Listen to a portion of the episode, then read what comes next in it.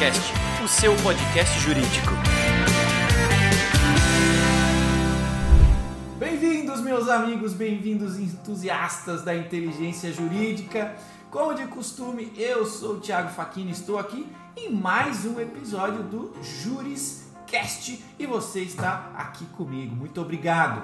Uh, hoje vamos falar sobre um tema super legal que me encanta porque desde jovem, desde criança, eu fui um, um gamer, né? Sem saber que essa palavra existiria um dia, que teria relevância no Brasil. Eu fui um gamer. Hoje em dia ainda jogo muito videogame, acompanho o tema da nossa conversa. Então, como de costume, aqui no Juriscast vamos trazer um especialista. Mas antes, é importante lembrar todos vocês que o Juriscast é gratuito.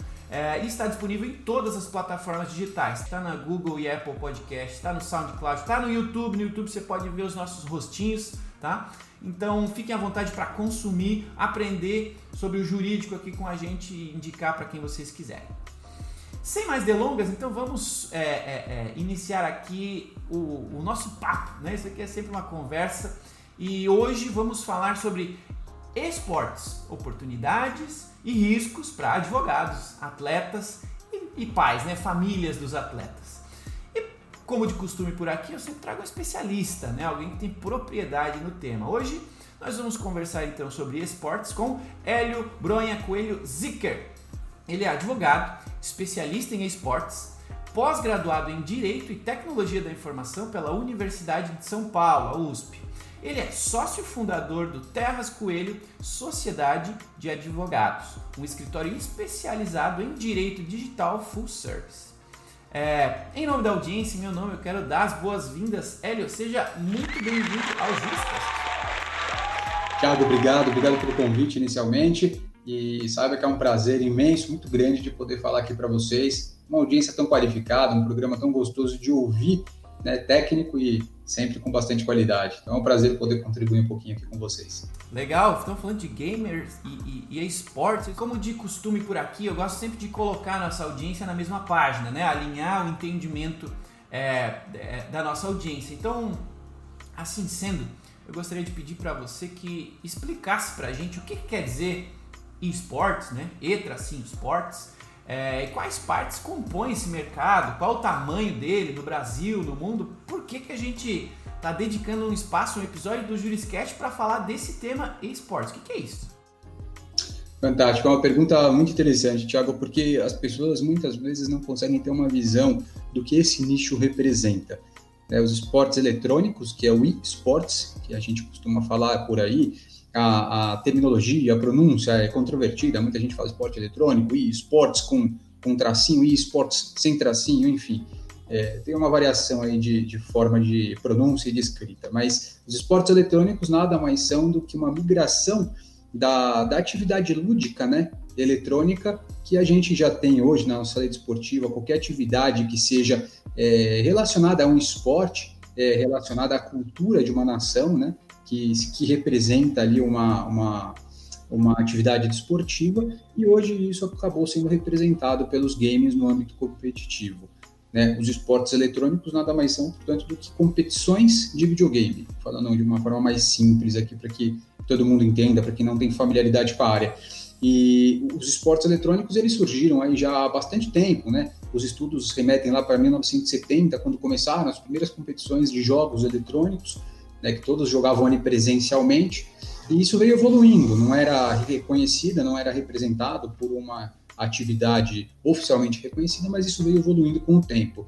E na medida que a indústria dos, dos games, dos jogos eletrônicos, ela foi crescendo ao longo das últimas décadas, isso foi se tornando cada vez mais visível, né? não só no Brasil, mas no resto do mundo. Hoje a indústria dos games ela já ultrapassou a indústria da música, já ultrapassou a indústria cinematográfica. Isso são dados que a gente consegue coletar por sites e imprensa oficial, né?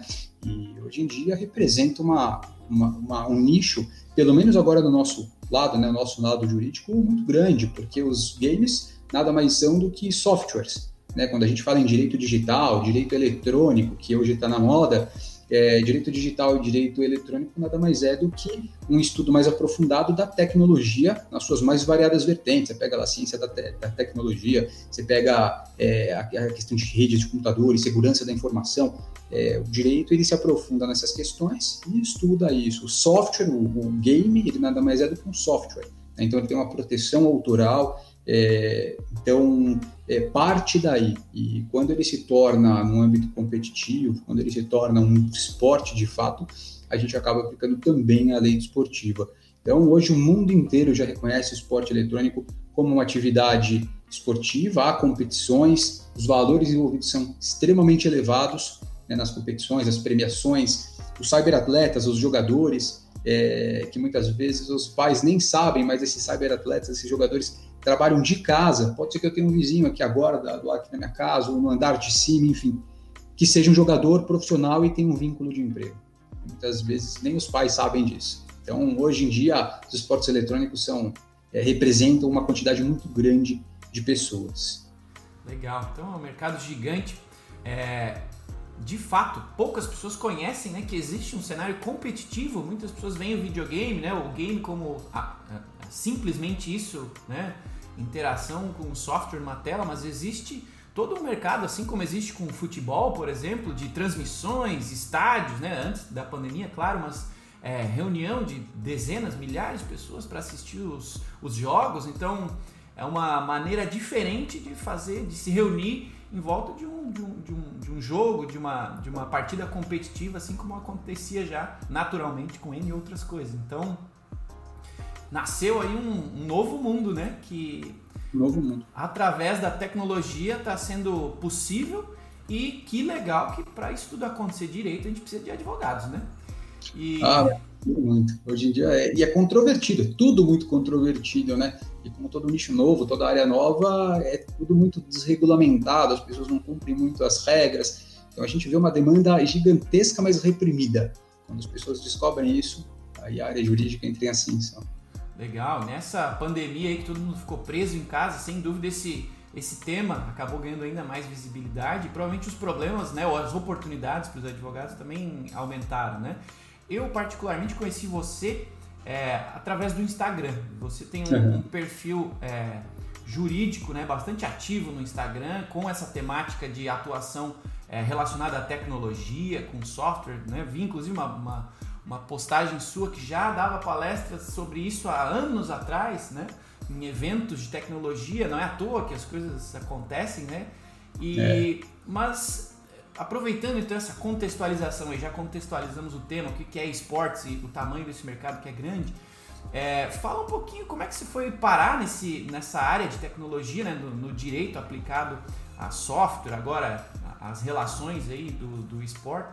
E, e, essa tua desenvoltura aí para o marketing jurídico ou para a tecnologia, não sei se você tem também algum background de tecnologia, é, para quem está começando a assistir esse episódio, nos ouvir e está querendo entender, poxa, qualquer advogado pode trabalhar com isso, ou tem que entender de software, tem que entender de hardware, tem que ser gamer. É, é, como você foi parar nesse mundo e que, que relações você vê aí como essenciais para você performar bem nesse, nesse tipo de atuação? Pergunta legal, Thiago. E é uma pergunta fantástica, porque eu sou formado há 13 anos, mais ou menos. Né? E no começo da minha carreira, eu, eu atuava muito com direito do trabalho e direito civil. Né? Eram duas áreas que eu gostava muito, atuava desde de quando eu fazia estágio, eu faço estágio desde o meu primeiro ano de, de faculdade. E, e, eu passei por um momento da minha profissão de transição, né? No, quando eu peguei o, o, estágio, é o que o pessoal falava, a gente ia para fora, né, enfiava a barriga lá no balcão para ver processo, para fazer carga de processo físico, e carregava volumes e volumes de processo para o escritório, devolvia. Enfim, eu peguei desde esse estágio, que representa mais ou menos é, o, meio para o fim né, ali da, da, do processo judicial físico para o processo judicial eletrônico. Então eu peguei uma fase de transição, tive que me adaptar eu vejo que muitos advogados que, tem, são mais antigos, né, que têm mais tempo de carreira, é, eles têm uma dificuldade um pouco maior de se assentar nessa é, nesse momento que a tecnologia ela veio veio né, com, com força. A gente não consegue se adaptar tão rápido, especialmente quando não tem tanta afinidade.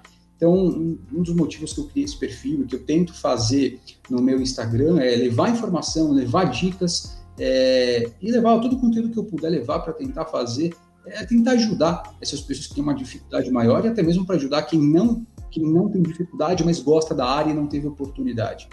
Né? Então, eu peguei uma transição aí na, na advocacia, mais ou menos nesse sentido.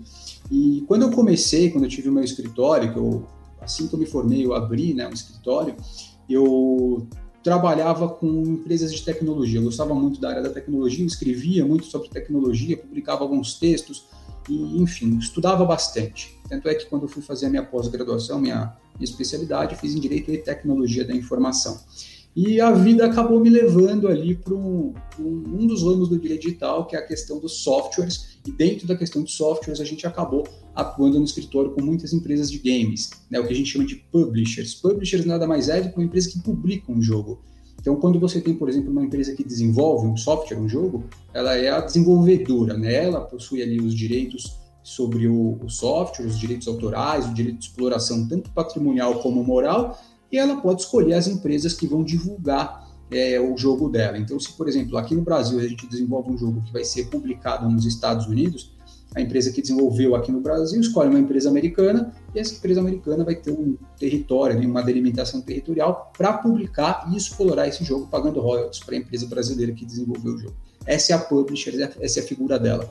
Então, no Brasil, ah, desde 2000 e mais ou menos é, sei lá, anos dos anos 2000, 2010, a gente viu um crescimento muito grande de publishers. Né? Muitos jogos é, da Ásia, japoneses, chineses, enfim, coreanos, acabaram vindo para o Brasil e muitas publishers acabaram publicando aqui. Então, o mercado era inexplorado, muita gente não conhecia, não gostava dessa área, achava que nunca ia dar em nada. Enfim, eu comecei a me especializar, comecei a divulgar meu trabalho, comecei a trabalhar para algumas publishers, trabalho até hoje, e eu comecei a notar lá atrás que isso não ia parar por aí, que em algum momento, em algum momento do futuro, é, isso ia se tornar uma febre, né? Eu via isso pelos jogadores, pela forma como os consumidores dos jogos se portavam.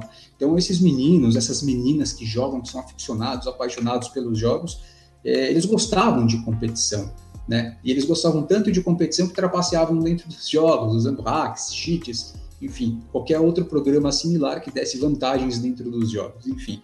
E isso faz parte de uma competição entre eles. E dentro dos jogos, quem joga sabe que isso é normal, embora as empresas repudiem, né? E eu sabia que em algum momento isso ia se tornar mais profissional, ia passar dessa questão de uma mera relação de consumo entre a empresa e o jogador, e isso em algum momento ia se tornar é, um, um, cenário maior, dentro de um cenário competitivo, né?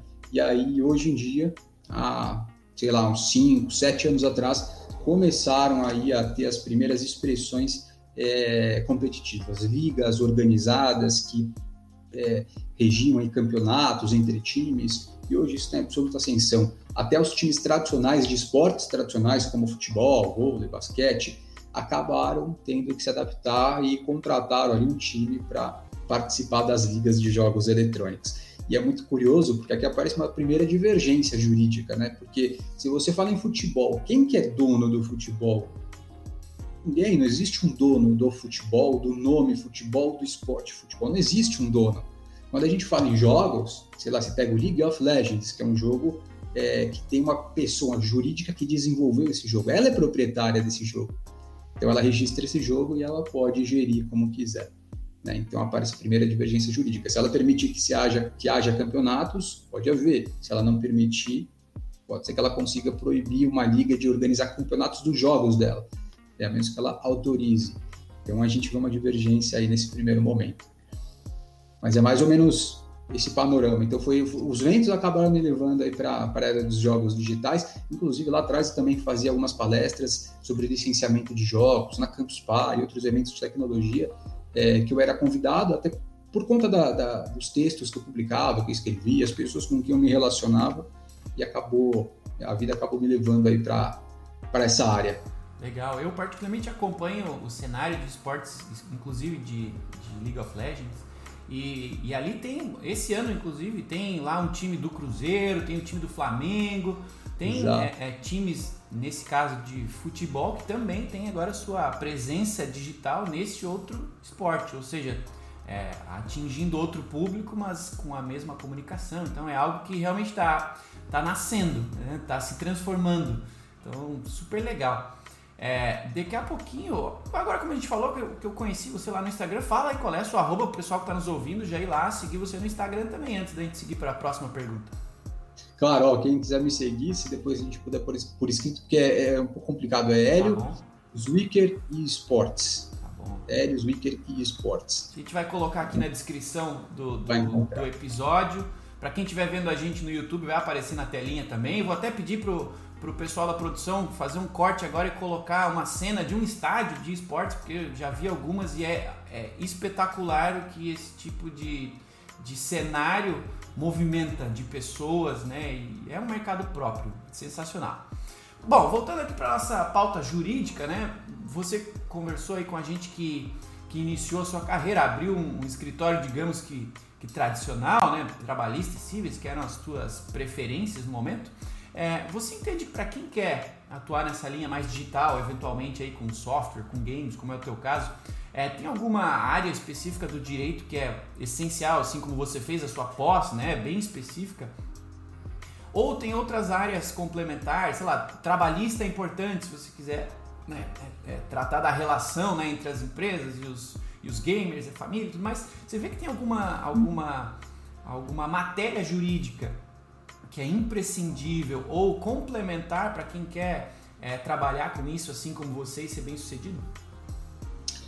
Essa é uma pergunta difícil de ser respondida, Tiago, porque até a gente precisa fazer uma reflexão geral, né? As áreas tradicionais do direito, elas nunca vão deixar de existir, porque elas se comunicam com a tecnologia, né? Com o direito e a tecnologia. É, se puder fazer um paralelo aqui com o direito médico, por exemplo, é, a tecnologia acho que vai cair bem aqui para que todos entendam. Quando você vai estudar o direito médico, que a gente chama de direito médico, né, uma especialidade, você precisa entender um pouco da fisiologia do corpo humano, você precisa entender um pouco das doenças que nós contraímos, é, você precisa entender das dinâmicas dos hospitais, dinâmicas de clínicas, dinâmicas dos planos de saúde. Você precisa estudar e compreender como é que funciona toda essa estrutura que envolve o direito à saúde, o direito médico. Né? E a gente aplica, faz uma junção com o direito. A tecnologia ela não é diferente. Quando a gente estuda direito de tecnologia, direito digital, direito eletrônico, como muitos chamam por aí, é, nada mais é do que um estudo da tecnologia nos seus mais variados ramos, nas suas mais variadas vertentes, segurança da informação, é, programação, ciência da computação, enfim.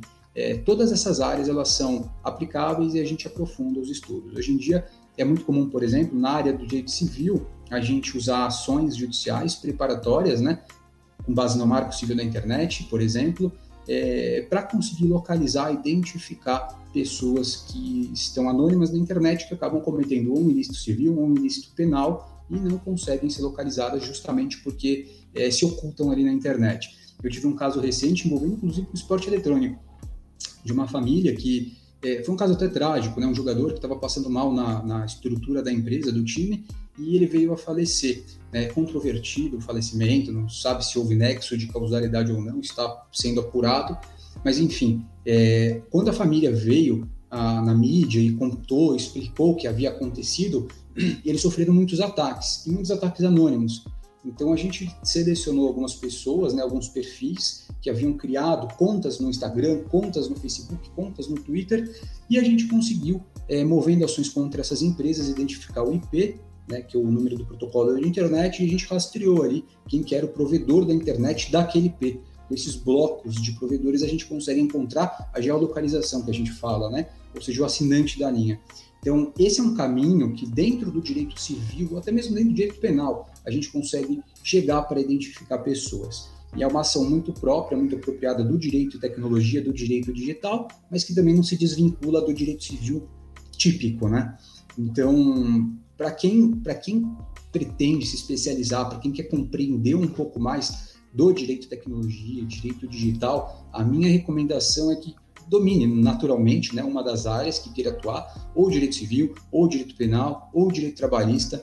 E no direito do trabalho é muito curioso porque é, muitas das relações hoje é, entre empregador e empregado, elas são geridas ali pelo teletrabalho. né, à distância e o trabalhador está em casa, o empregador está na empresa dele e muitas vezes você precisa produzir provas ligadas à hora extra, ligadas, lá, acidente do trabalho, ligadas a faltas cometidas pelo empregado dentro da, da internet, e essas provas elas devem ser produzidas ali muito apropriadamente com base na tecnologia. Então, se você não compreende um pouco dessa estrutura, dessa dinâmica é, da internet e da, da, da tecnologia no geral, você acaba não conseguindo ter um proveito muito bom na produção da prova, porque se você não entende, você não tem ali como questionar. E às vezes você fica na mão de um assistente técnico, de um perito oficial, e que ali, quando você lê o laudo, você acaba vendo que não é uma conclusão é, muito exata. Você precisa saber impugnar de uma forma apropriada.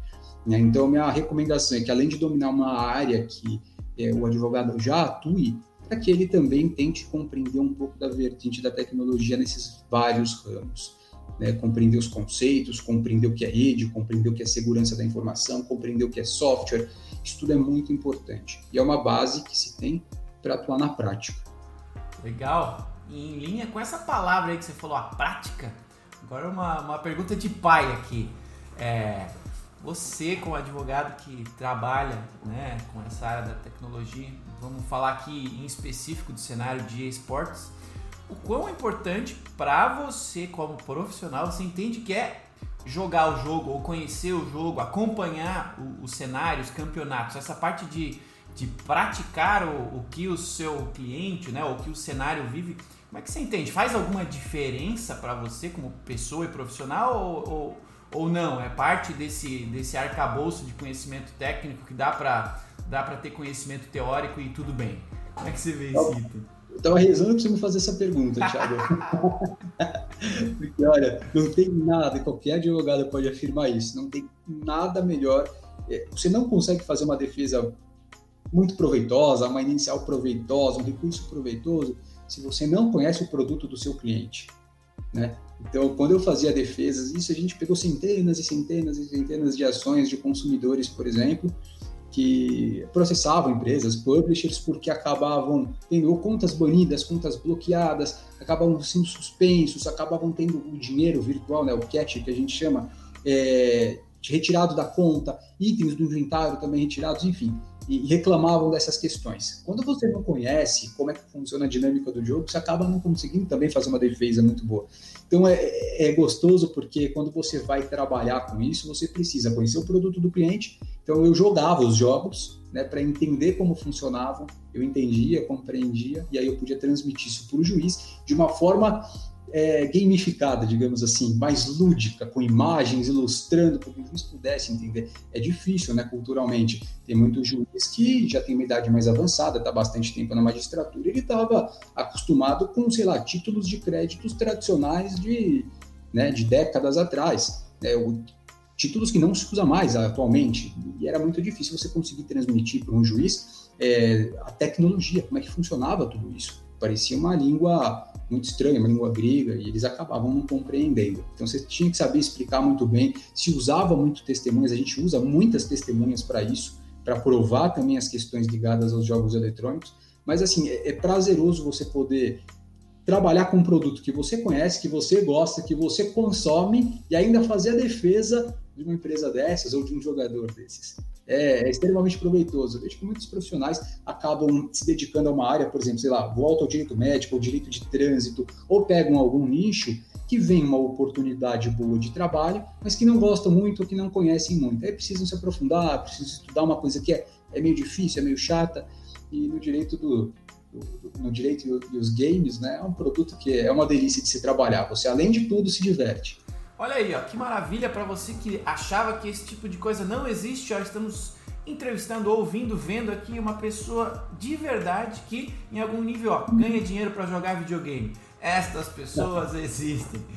É, antes da gente seguir para a próxima pergunta, eu quero lembrar você que está aqui nos acompanhando que este e todos os demais episódios do Juriscast estão no Spotify, no Deezer, Apple e Google Podcast, no YouTube, com os nossos rostinhos, você pode nos acompanhar. E que hoje estamos falando sobre esportes com o Dr. Helios Vicker. E cara, acho que é, é, é, perceptível que eu me empolgo com o tema, porque né, é algo que eu também domino, não só o marketing o jurídico, mas isso aqui é legal. Então, show de bola. Na tua visão, doutor, este mercado é, é, de software também, mas em específico do esportes, é, você acredita que ele está no seu pico pra, para advogados, né? Para quem quer buscar uma oportunidade jurídica, ainda há espaço para crescimento nessa, nessa área? Eu acho que há muito, muito, muito espaço, Thiago. É, é assim, é um mercado inexplorado. É, eu me sinto, com, com toda sinceridade, sei lá, como se eu tivesse largado na floresta amazônica com um canivete para abrir espaço. Né? E eu me sinto sozinho nesse universo, porque eu não vejo, por exemplo, pessoas atuando, pessoas se dedicando, até porque as pessoas não conhecem muito bem né, os jogos, conhecem jogos, mas não conhecem toda a estrutura que se tem por trás, a relação que existe entre as empresas, a publisher, a organizadora, a desenvolvedora, os estúdios, não conseguem compreender isso. E essa é uma das funções do porquê, dentro do meu Instagram, eu tento divulgar tudo isso. Né? Eu tenho até um curso que ele não está aberto ainda, mas provavelmente nos no próximos meses as inscrições vão abrir, não sei se eu posso falar isso. Pode. Se não puder, podem cortar. E e eu tento levar isso, essas informações, para essas pessoas poderem atuar também, conhecerem um pouco, né? Muitas pessoas que me seguem no Instagram perguntam assim: Poxa, doutor, eu queria tanto trabalhar com direito esporte eletrônico, mas eu percebo que aqui onde eu moro, no meu estado, na minha cidade, não tem demanda eu falo para eles, olha, não só tem demanda, como tem muita demanda no seu estado, na sua cidade. Se eu, eu, até remeto o pessoal de volta para o meu Instagram, né? teve matéria que saiu no Fantástico, teve matéria que saiu no UOL, teve matéria que saiu no SPT, na Record, tudo sobre esporte eletrônico. E eu pego aqui em São Paulo, na capital do estado de São Paulo, muitos jogadores de diversas cidades do interior de muitos estados que me contratam aqui em São Paulo para eu defender eles na cidade deles. Muitas vezes o jogador ele é contratado último caso que eu tive, por exemplo, um jogador que morava numa cidade do interior do Piauí. E foi contratado por uma empresa de jogos eletrônicos, né, competitivo, que estava no âmbito competitivo, em Porto Alegre, no Rio Grande do Sul. O jogador jogava na cidade do interior do Piauí, né, e teve um momento que ele tinha um contrato mais extenso, ali de dois anos, quando deu acho que seis meses, a empresa falou: oh, não precisamos mais de você. E acabou demitindo o rapaz. Então ele ficou com um contrato em aberto, era um prazo determinado, tinha as cláusulas específicas de multa compensatória, multa indenizatória, né? E, e aí a gente acabou entrando com uma ação judicial lá no interior do Piauí, justamente porque esse jogador não encontrou nenhum advogado especialista lá na cidade dele ou numa cidade maior ali do, do estado. Então isso acontece não só de, de, nessa situação, mas como acontece em outras situações de outros estados. Eu tenho hoje, sei lá, dezenas e dezenas e dezenas de ações é, exatamente iguais a essa. E não só no Brasil, mas fora do Brasil também. Tem jogadores que são contratados aqui no Brasil, jogam aqui no Brasil contra empresas é, contratadas, né, contratados por empresas estrangeiras, internacionais. Algumas ações a gente tem a possibilidade de entrar no território nacional, mas outras não tem jeito. Só entrando lá na, no local onde houve de fato a contratação, onde o time está.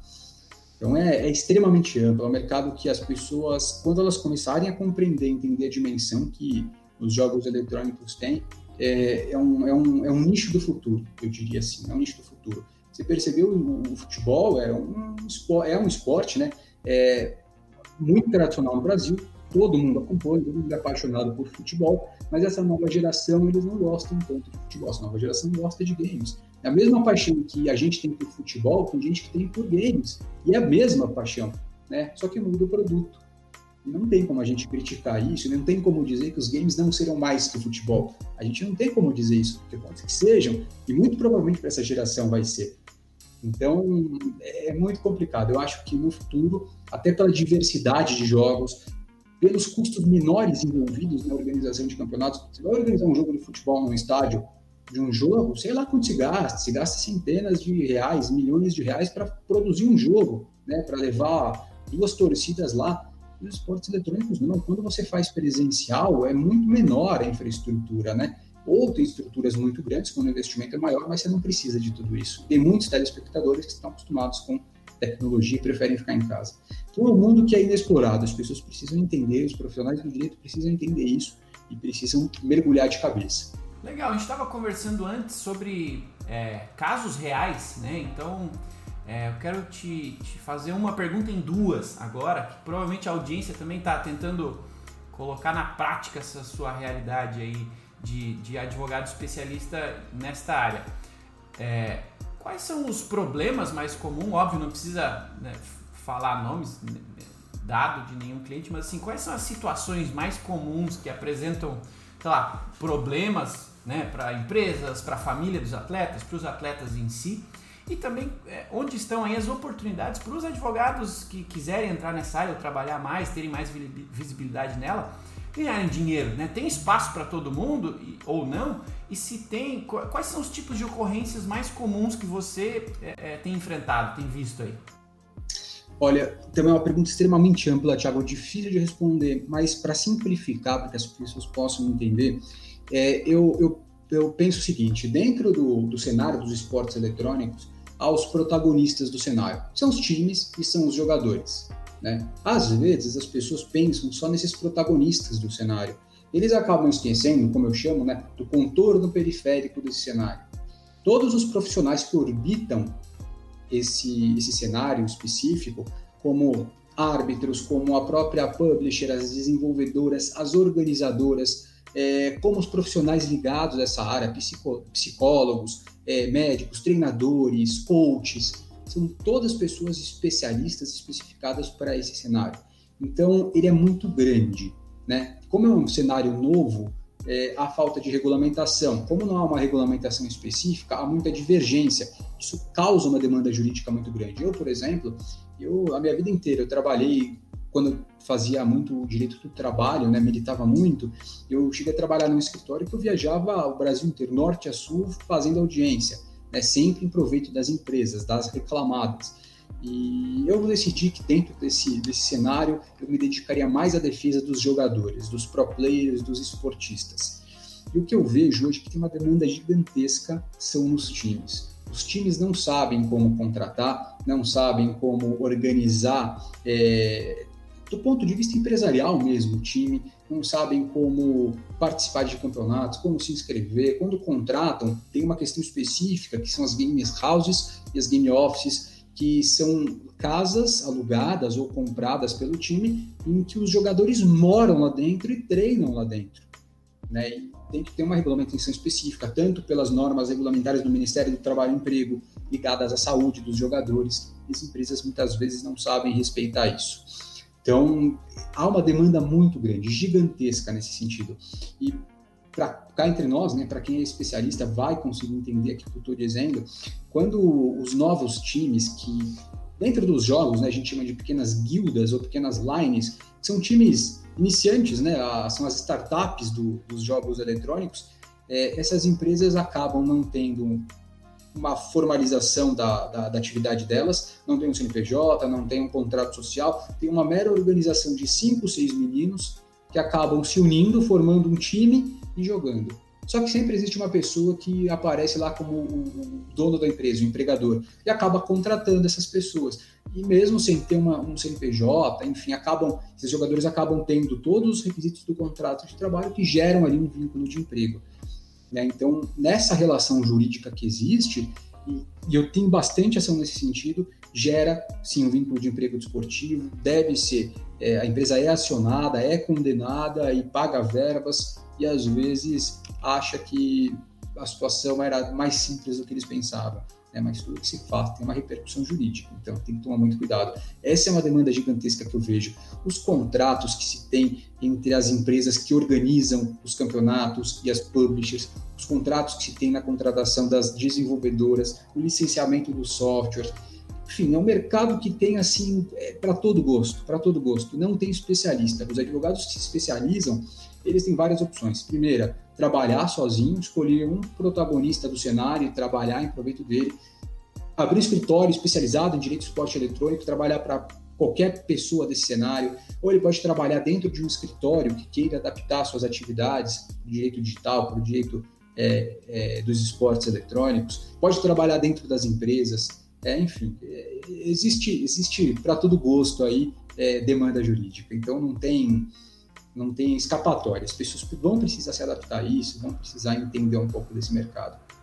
Legal, eu que fico dentro de uma empresa de software, né, já sei que para software, digamos que comum, né, habitual, é, já é um mundo próprio. Imagina esse mundo dos games, que é um software também, mas que tem todos esses cenários externos, aí, todos esses, esses influenciadores externos que deixam ele ainda mais complexo e, por consequência, aí, com ainda mais oportunidades para quem quiser aplicar o direito, né, todas ou em algumas dessas partes aí.